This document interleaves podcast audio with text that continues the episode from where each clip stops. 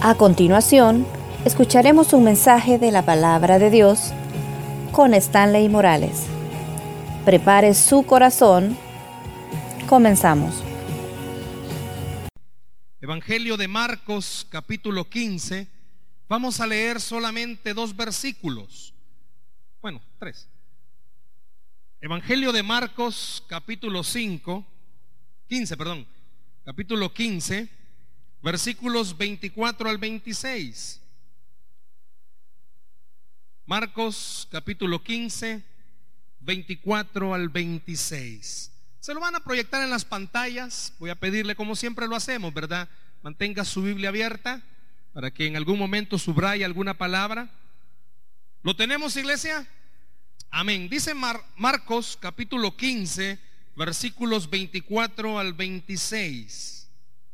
Cuando le hubieron crucificado, repartieron entre sí sus vestidos, echando suerte sobre ellos para ver qué se llevaría cada uno. Era la hora tercera cuando le crucificaron. Y el título escrito de su causa era El Rey de los Judíos. Usted lo sabe, lo decíamos cuando estábamos orando, la tradición, ¿verdad? Ha enseñado que este domingo es domingo de resurrección y como iglesia no es que estemos celebrando el domingo de resurrección, sino que lo que en realidad nosotros celebramos es y lo que queremos esta tarde junto con la palabra es que reconozcamos que ese día sucedió algo más que lo que la tradición pueda enseñar. No solamente fue la resurrección de Cristo, es para usted y para mí el día más glorioso que ha existido sobre la faz de la tierra. ¿Por qué? Porque ese día la muerte fue vencida. Porque ese día fue demostrado que la tumba no solamente quedó vacía, sino que usted y yo podemos decir que nuestro Dios está vivo. No sé cuántos puedan declararlo, que su Dios está vivo.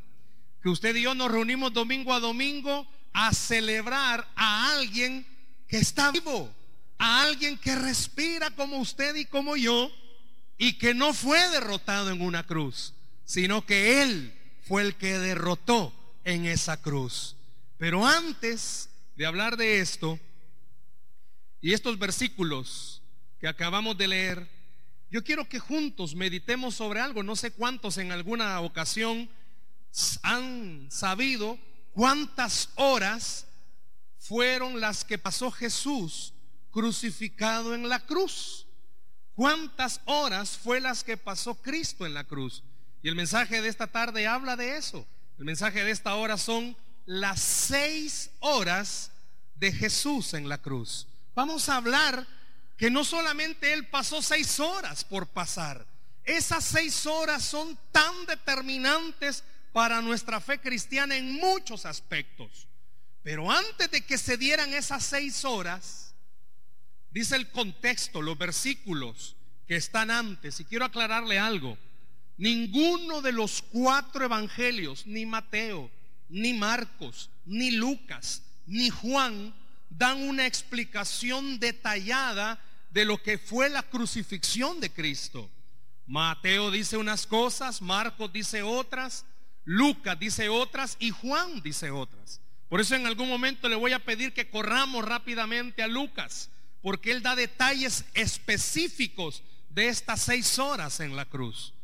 Pero antes de llegar Cristo a esa cruz, me imagino, usted aprovechó estos días de vacación, si es que ha tenido vacación, y me imagino que en algún momento vio o revió, no sé si está bien dicho la palabra rever, si volvió a ver las películas que se suelen pasar en esta época. La última que muchas veces se habla de ella es la que produjo Mel Gibson sobre la pasión de Cristo, que es un poco más cruda en el aspecto de relatar sucesos de lo que fue el Calvario de Cristo. Cuando uno comienza a leer la historia acerca de la crucifixión de Cristo, antes de llegar a ese monte, a ese Gólgota, nos describe, inclusive los, los evangelios lo hacen, que Cristo fue torturado y fue torturado en una forma salvaje. Quizás nosotros en algún momento hemos visto alguna película y lo, se quedan honestamente, inclusive esta, La Pasión de Cristo, se queda corta. Cuando uno comienza a leer cómo era que los romanos torturaban a sus presos, cómo es que los romanos hacían la tortura para los criminales. Y oiga la palabra que estoy utilizando, porque a Cristo, a nuestro Señor, se le trató como eso, como un criminal. Y dice la Biblia que antes de llegar a este monte donde fue crucificado en el contexto de Marcos, sería quizás hasta grotesco imaginarlo, pero fue latigado. El cuerpo de Cristo dice que fue latigado. Yo estaba leyendo y viendo un poco eso de la historia de los látigos y era algo largo, medía aproximadamente tres metros, para que tuviera la agilidad la persona, el romano, de lanzarlo y castigar a la, al, criminal. Y se desprendían de la punta seis, llamémosle así, seis cordones, que en las puntas de estos cordones iban incrustados huesos, iban incrustados metal, para que cuando le pegaran en la espalda o en cualquier parte del cuerpo del criminal, el látigo quedara prendido. Y al nuevamente jalar el látigo, desprendiera carne del criminal. Cristo cuando llega al Gólgota, al monte donde iba a ser crucificado, él estaba literalmente torturado. Había padecido no solamente el llevar esa cruz, Usted me imagino, muchos de los que estamos acá venimos de la iglesia tradicional y vemos cómo en este periodo se celebran las eh, procesiones y lleva por estaciones. Fue un caminar tremendo para Cristo llevar no solamente el peso de un madero, sino haber sufrido latigazos y su piel quedar en muchos extremos dañada. Cuando llega este momento de Marcos, cuando nos narra, piense conmigo algo. No solamente Jesús había soportado el clamor del juicio ante Pilatos, y escuchar la burla de todas las personas y ver cómo el pueblo estaba pidiendo que soltasen a Barrabás. No solamente, imagínese esto, los golpes que Cristo pudo haber recibido, la forma en que su cuerpo estaba ya en ese monte, sino que los guardias tenían el hábito, cuando iban a crucificar a alguien, agarrarlos y no gentilmente, literalmente los desnudaban, literalmente desnudo, los tiraban al piso para seguir golpeándolos y para sujetarlos, para poder agarrar sus brazos y sus piernas y poder crucificarlo. Y así sucedió con Cristo. La historia nos cuenta cómo los soldados romanos lo toman bruscamente y lo tiran al piso, cómo agarran sus brazos y cómo literalmente, a mí me hubiera gustado traer un, clavo y estaba viendo la medida de los clavos, eh, si puede observarlo es de mi dedo a mi dedo, o sea, era un largo que traspasaba no solamente las manos y el madero donde iba a ser crucificado, Piense conmigo algo. Aparte de estar dañado físicamente, comenzar en sus manos a ser perforados por ese clavo. En algún momento, quizás nuestra mente puede imaginar el grito de Cristo cuando estaba sus manos siendo perforadas, el dolor de sus pies cuando estaban siendo perforados sí amarraban los brazos a la cruz para que no, no se quebrasen y pudiese sostener del madero, ser levantado cuando levantaban la cruz para que quedara vertical sobre el orificio donde iba a ser enterrado, era jalada de tal forma que el cuerpo tenía que sufrir el impulso cuando cayera el madero. ¿Por qué menciono todo esto? Porque imagínense lo que sufre antes de llegar al Gólgota, lo que sufre en el momento de estar siendo crucificado y pasar aún seis horas crucificado en esa cruz.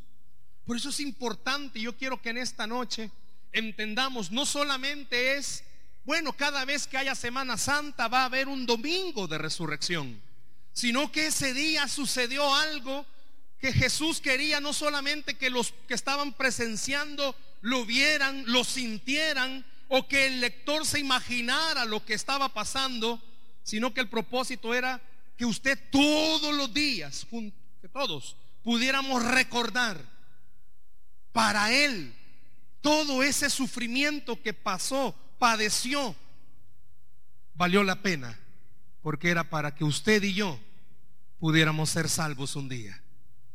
Todo lo que Él tuvo que pasar, todo lo que Él tuvo que sufrir, tenía un plan y tenía un propósito. Y las seis horas que Él pasa sobre esa cruz, fueron seis horas que para los romanos era una crucifixión más. Era alguien más que estaba siendo crucificado. Pero para Dios, para Jesús, fueron seis horas que marcaron un camino para usted y para mí. No solo por un día, no solo por una tradición, sino un día de victoria para todos nosotros. Piense algo conmigo. Jesús estaba batallando cuando es crucificado entre el dolor de los clavos y el querer respirar. Yo estaba leyendo con respecto a esto y dice que la forma en la que los crucificaban a ellos les dificultaba el poder respirar. Imagínese algo, querer respirar. Yo estaba leyendo eso y decía que mientras Cristo crucificado hacía el esfuerzo por respirar, tenía que apoyarse en sus pies que estaban clavados y hacer el esfuerzo, ese dolor, la tráquea estaba bloqueada por la forma en cómo estaba crucificado, aumentaba aún más el dolor. ¿Por qué menciono esto? Porque quiero que tenga en su mente que ese instante, cuando Jesús estaba padeciendo, el rostro de cada uno de los que estamos aquí esta noche estaban en la mente de Dios. Y Él sabía muy bien quiénes éramos, quiénes íbamos a ser y lo que cada uno de nosotros iba a padecer. Y aún así siguió soportándolo, porque al ver su rostro, Jesús decía, vale la pena morir por ellos, vale la pena morir por usted, vale la pena que el día de hoy usted pueda decir, que es salvo por la gracia de Dios, porque hubo alguien que pagó por usted y pagó por mí. Que vale la pena el día de ahora poder decir, mi Cristo vive, porque Él pudo vencer después de esas seis horas en la cruz, pudo vencer no solo la muerte, pudo vencer el poder de Satanás y le puede decir a usted y a mí este día, yo morí por ti para que tú puedas tener vida eterna. Yo morí por ti para que tú puedas tener salvación para tu vida, para toda la vida. Piense esto. A los criminales, dice la historia, que les clavaban un rótulo en la cruz, donde se decía el crimen por el cual estaba siendo crucificado. Y lo leíamos en este pasaje de Marcos. ¿Cómo dice que decía el rótulo en el versículo 26? Que clavaron en la cruz de Cristo? Perdón, el rey de los judíos. Ese día Pilatos fue el que dio la orden que se colocase ese rótulo. Y, a leer un poquito sobre los comentarios de este pasaje, dice que lo más seguro que la intención de Pilatos era burlarse de los judíos, porque los judíos eran los que habían pedido la crucifixión de Cristo. Y al colocar ese título pareciera ser que se estaba Pilatos burlando de, los judíos. Pero en realidad ese día Dios permitió que Pilatos pusiese ese rótulo sobre la cruz en una forma profética. ¿Por qué? Juan habla de este mismo rótulo y da un detalle. Juan dice que el rótulo fue escrito en tres idiomas, en latín, en hebreo y en griego. El mismo rótulo, dice Juan, fue escrito en tres idiomas. Y al leer los comentaristas dicen, es que ese día en realidad Pilatos no estaba burlándose. Dios lo estaba usando para darle a Jesús un nombre que es sobre todo nombre. Ese día Pilatos en realidad lo que estaba declarando era que el que estaba siendo crucificado era el rey de reyes y señor de señores. Dicen los comentaristas que al ser colocado en tres idiomas, demostraba lo que iba a ser el reinado de Jesús, universal. Porque estoy hablando de esta parte del contexto? Para que usted vea algo. Lo que Jesús en realidad padeció esas seis horas era poder demostrarle no solamente al enemigo, sino que a usted y a mí, que Él tiene todo el poder para ayudarnos en las áreas de nuestra vida. Porque Él pudo soportar seis horas el, estar siendo sacrificado en esa cruz. Repito, el hecho de haber estado escrito en tres idiomas permite entender algo, que el gobierno y el dominio de Jesús iba a ser universal. Y no importa la nacionalidad y no importa la condición económica de las personas. Jesús quiere ser nuestro rey. Yo le pregunto algo en esta tarde. ¿Usted tiene la certeza de que Jesús es el rey de su vida? Usted tiene la seguridad que Él es el rey de su vida. Él padeció antes de ir a la cruz. Repito, lo azotaron, lo golpearon y padeció el sufrimiento de la cruz por una razón. Porque Él ese día quería demostrar, voy a derrotar el poder del pecado. Y Él tiene el poder para ayudarle a usted también el día de hoy. Él tiene el poder suficiente para ayudarnos. Hay un versículo de este capítulo 15, el verso 25. ¿Qué horas era cuando crucificaron a Cristo? Véanlo por favor porque es importante. ¿Qué horas era? Dice el verso 25, era la hora tercera. Los judíos dividían su día en cuatro partes. Esas cuatro partes estaban divididas en 12 horas. 12 horas que correspondían al día y 12 horas que correspondían a la noche. Y esas cuatro partes para ellos, el día comenzaba, la primera hora del día para ellos era las 6 de la mañana. ¿Por qué doy este detalle? Porque si las 6 de la mañana, hora nuestra, era la primera hora, dice que Cristo fue crucificado a qué horas? a la tercera. De acuerdo a nuestro horario, ¿a qué hora fue crucificado Cristo? Haga la cuenta. Si fue crucificado a las seis de la mañana, perdón, si la primera hora era a las seis de la mañana, la tercera hora, ¿qué hora era? Las nueve de la mañana. ¿Qué hora lo crucificaron? Nueve de la mañana. A las nueve de la mañana crucifican a Cristo. Si puede ir rápido conmigo, por favor al versículo 33, siempre ahí de Marcos, versículo 33, ahí de Marcos, quiero que vea algo. Versículo 33, ese no te lo di, Ronald. Versículo 33, dice, cuando vino la hora sexta, hubo tinieblas sobre toda la tierra hasta la hora novena. Versículo 34. Y a la hora novena Jesús clamó a gran voz diciendo, Eloí, Eloí, lama sabatini, que traducido es, Dios mío, Dios mío, ¿por qué me has desamparado? Y dice que en ese momento Jesús muere. Dice que Jesús muere a la hora novena. ¿Qué horas eran? Las tres de la tarde. ¿Por qué le pido que leyera estos versos? Porque Jesús pasó en la cruz desde las nueve de la mañana hasta las 3 de la tarde. Le pregunto, ¿se imagina lo que sentía el, el Señor seis horas en la cruz? Desde las 9 de la mañana hasta las 3 de la tarde. ¿Por qué cree usted que la Biblia se encarga de darnos estos detalles?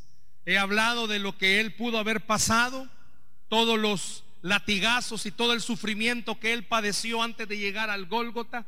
Imagínese ya cansado, golpeado y aún así soportar seis horas en esa cruz. ¿Cuál era el plan? ¿Cuál era el propósito? ¿Por qué la Biblia se encarga de dar ese detalle? Porque en esas seis horas Jesús hace algo por usted y por mí. En esas seis horas hay sucesos importantes que no solamente son para un día, una vez al año, cuando celebramos el domingo de resurrección, sino que es un suceso para toda la vida. ¿Qué sucede ahí? Lo primero que describe la Biblia que hace Jesús en esas seis horas, y escuche esto por favor, en esas seis horas Jesús da una palabra de perdón para la humanidad. Vaya conmigo por favor, se lo van a proyectar Lucas capítulo 23, verso 34. Lucas 23, 34. Vea lo que dice este pasaje. Y Jesús decía, Padre, perdónalos porque no saben lo que hacen. Y dice, y repartieron entre sí sus vestidos echando suertes. Le hago una pregunta en esta tarde. ¿Cuántos, sinceramente, reconocen que esa palabra de perdón también es para nosotros? Hay una alabanza, Jesús Adrián Romero la canta, dice, si yo hubiera estado ahí, en realidad, hermanos, no sé si usted y yo podemos ser honestos en esto, pero usted y yo estábamos en el momento de la crucifixión de Cristo, porque era por nosotros que Él estaba siendo crucificado. Cuando Él dice estas palabras, y me gustó este comentario, Padre, perdónalos porque no saben lo que hacen. Dice el comentarista que en realidad lo que Jesús estaba diciendo era, ninguno de los que están aquí en este momento saben que sus acciones, que el pecado que traen por naturaleza es lo que me ha llevado a tomar la decisión de ir a la cruz. Su pecado y mi pecado fue lo que llevó a Cristo a la cruz del Calvario. Lo que usted y yo tuvimos que haber pagado, Él decidió ese día llevarlo a la cruz. Todos sabemos de qué padecemos. Todos sabemos el tipo de vida espiritual que llevamos. Todos sabemos los pecados que tenemos. Y seamos honestos, muchas veces quizás tenemos pecados bien ocultos, que a veces quizás ni siquiera nosotros mismos los reconocemos. Pero en ese momento que dio esa palabra, Jesús estaba viéndole y estaba viéndome y estaba diciendo, Padre, perdónalos a ellos, porque no saben lo que hacen.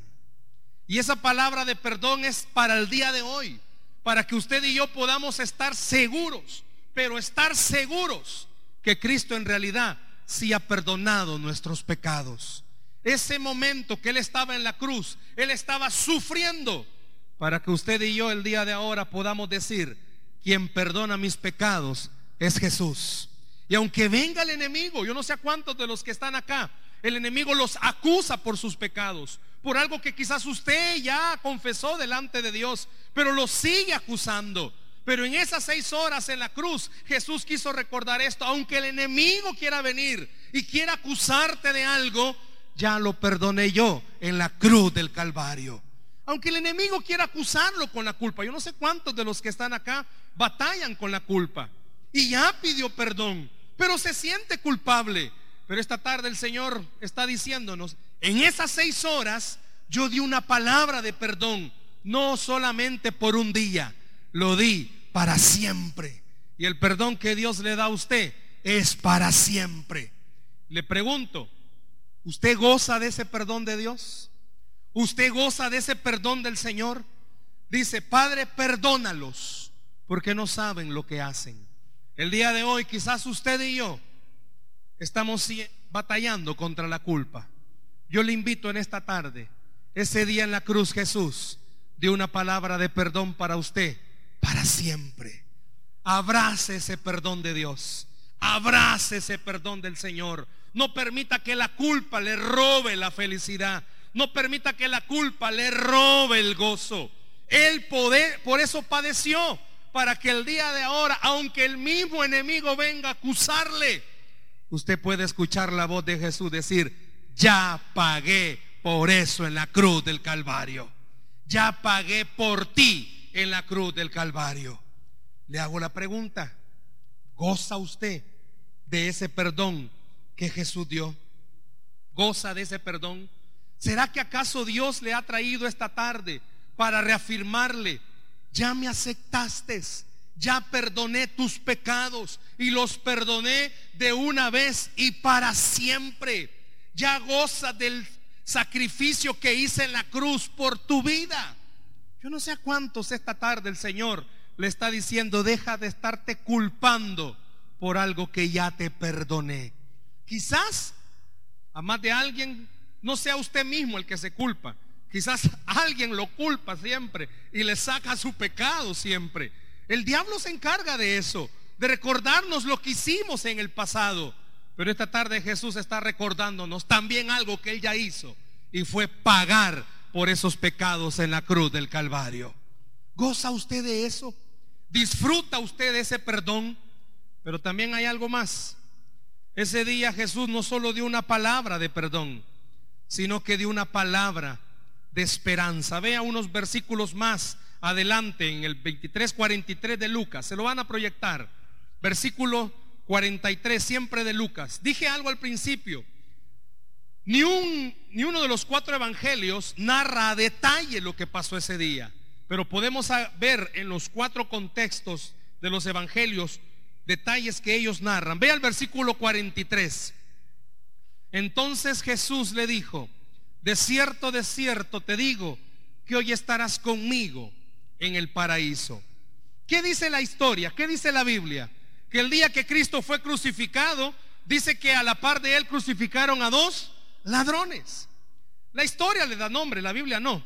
Pero Cristo es crucificado a la par de dos ladrones. Y eso también era como una forma de burlarse de Pilatos, de los judíos, al crucificar a Cristo como ladrón. Cuando en realidad usted y yo lo sabemos. Él no cometió ningún pecado, pero fue crucificado como criminal. Pero ese día, Pilatos quiso burlarse de los judíos al decir, vean, al que ustedes crucifican, que es, Pilato sabía que Jesús no había hecho nada, lo estoy crucificando como que si es criminal. Pero ese acto de Pilatos también fue permitido por Dios por algo. Porque uno de los dos ladrones comenzó a burlarse de Jesús.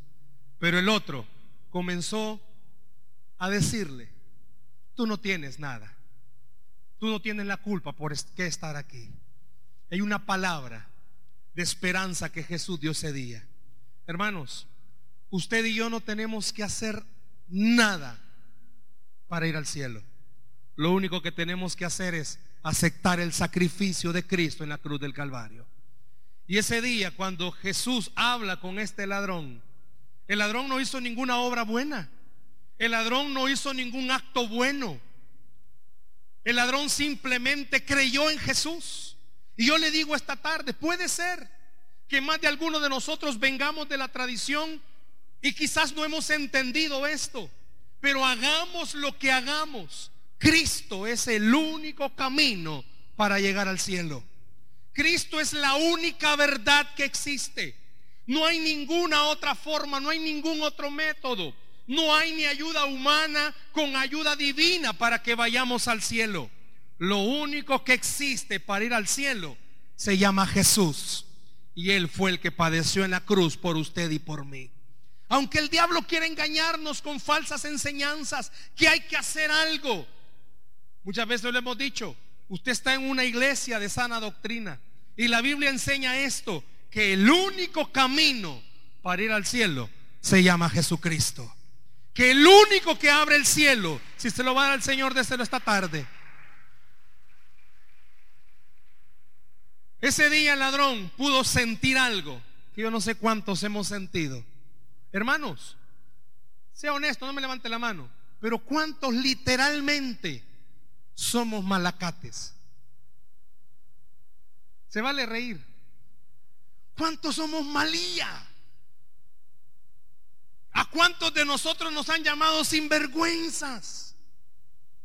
¿A cuántos de nosotros nos han llamado hipócritas? ¿A cuántos de nosotros nos han llamado falsos? ¿A cuántos de nosotros nos han señalado porque fallamos y aún así seguimos en la iglesia? ¿A cuántos? ¿A cuántos quizás de nosotros no nos creen que somos cristianos? Porque saben lo que hacemos muchas veces. Y aunque nos arrepintamos, pero la gente no ve cuando nos arrepentimos. Ese día, ese ladrón, porque si era ladrón el que estaba a la par de Jesús, pudo experimentar parte de lo el dolor de Jesús fue por ese ladrón y pudo experimentar algo. Sea quien sea usted. Jesús ese día dijo, vale la pena morir por ellos vale la pena morir por ellos.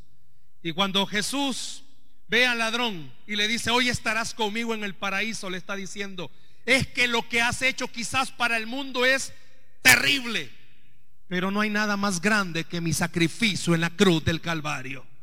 Yo no sé cuántos, muchas veces el enemigo les ataca por eso y nos sentimos no merecedores. Y es cierto, hermanos.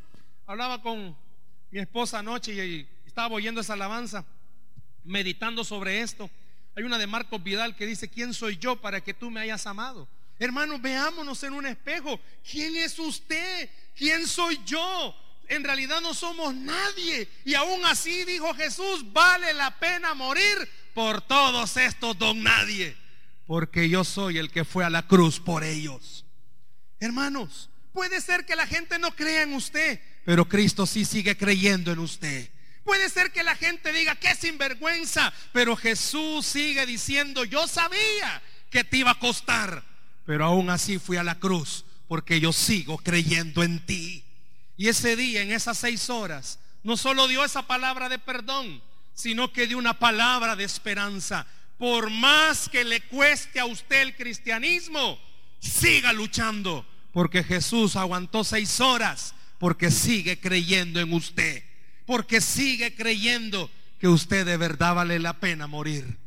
Piensen esta tarde, ninguno de los que estamos acá, hermanos, ninguno, ninguno hacemos algo bueno. Si así dice la Biblia, que no hay ninguno que haga algo bueno, pero aún así, Jesús en la cruz, en esas seis horas, pudo verle a usted y pudo verme a mí.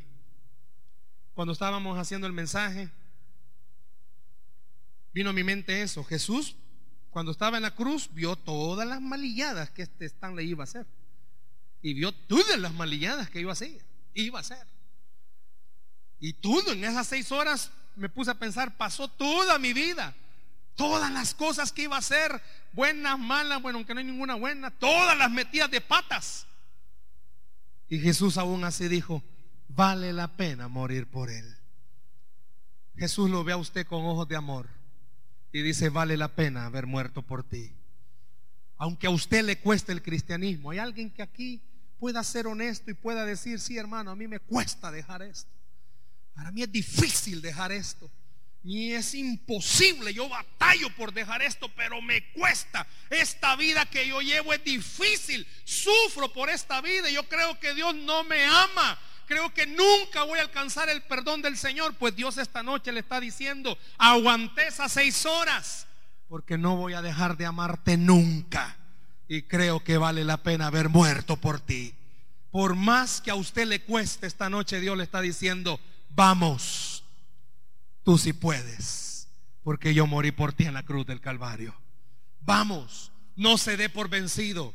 Le está costando dejar alguna adicción, vamos Luche, siga luchando, sígalo haciendo. Esas seis horas en la cruz marcaron algo. El diablo creyó en esas seis horas, ya gané. Así como en muchos ha pensado el diablo cuando caemos, ya gané. Pero Jesús dijo, vamos, vamos, usted puede hacerlo. ¿Sabe por qué? Porque después de esas seis horas pasaron tres días donde el Señor demostró algo. Vencí la muerte, vencí al pecado y vencí al diablo. Dios, Jesús, tiene el poder para vencer al pecado. Vamos, hermano, si usted tiene alguna área que le cuesta, créale a Dios esta noche. Usted tiene toda la ayuda del Señor. Pasó algo ese día.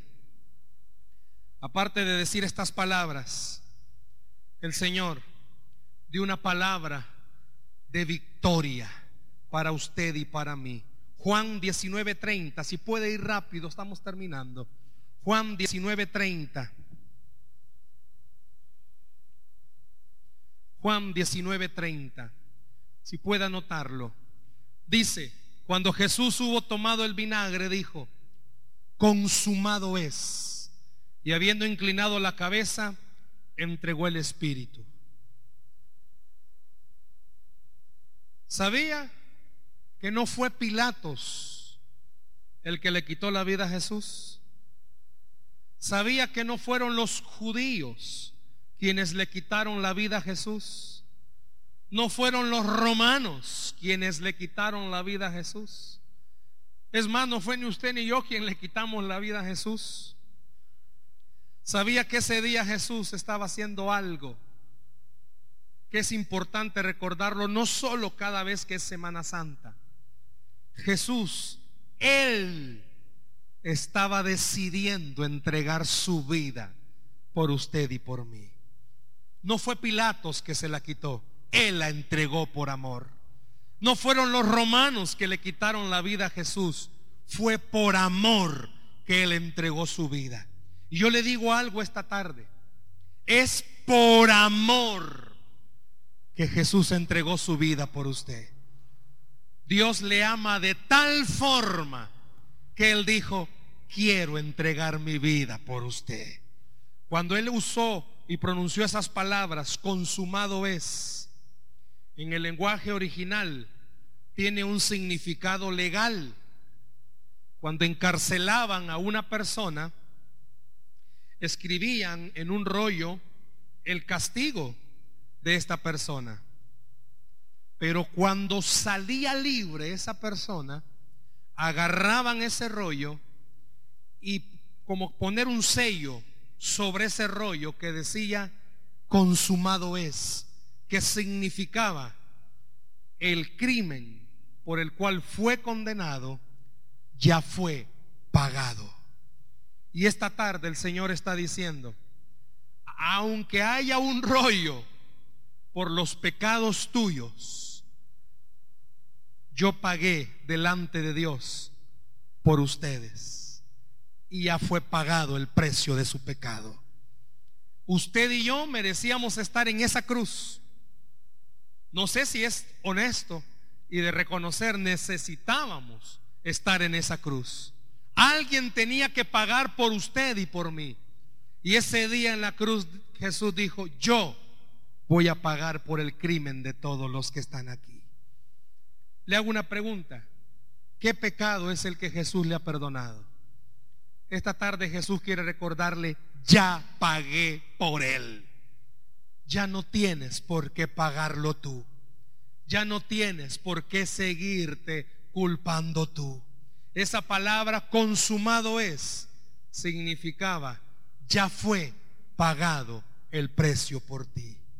¿Por qué pasó seis horas Jesús en esa cruz?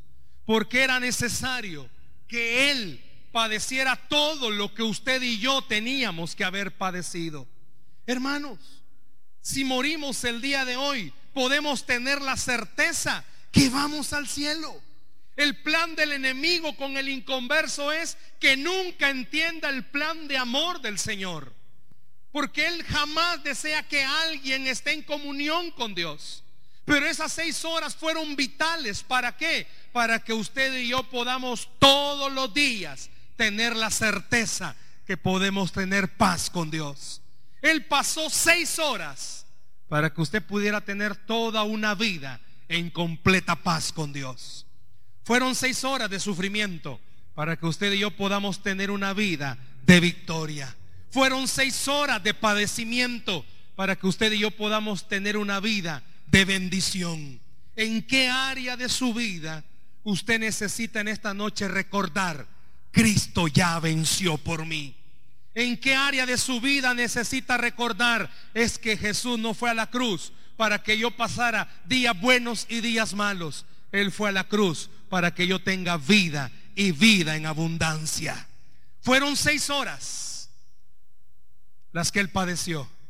En esas seis horas, él no solo venció el poder del enemigo, Él no solo venció a la muerte, Él no solo venció al pecado, sino que en esas seis horas a usted y a mí nos dio victoria y bendición. Esta noche puede ser una noche para la tradición de recordar un domingo de resurrección, pero para usted y para mí puede ser un día en el que recordemos, Cristo padeció seis horas en esa cruz para que yo pueda decir, tengo a un ayudador conmigo todos los días de mi vida. Si le va a dar a Cristo el aplauso, déselo a Él. Padeció seis horas para que usted y yo el día de ahora podamos decir, es difícil ser cristiano, pero está el vencedor conmigo. Es difícil esta vida espiritual. Es difícil. ¿Por qué? Si alguien, repito, padece de alguna adicción, le es difícil dejar esa vida. Pero esta noche Jesús le está diciendo, pude vencer al pecado, puedo vencer esa adicción sobre tu vida. Pude vencer a la muerte, puedo vencer esa enfermedad en tu vida. Pude vencer al diablo, puedo vencer lo que tú estás padeciendo el día de hoy. ¿Cuántos esta noche necesitan recordar eso?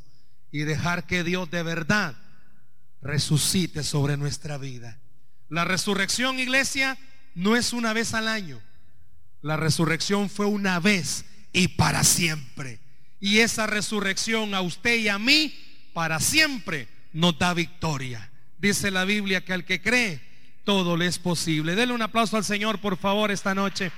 Dele fuerte ese aplauso al Señor las seis horas de Jesús en la cruz. ¿Por qué la Biblia se encargó de dejar ese detalle que fueron seis horas?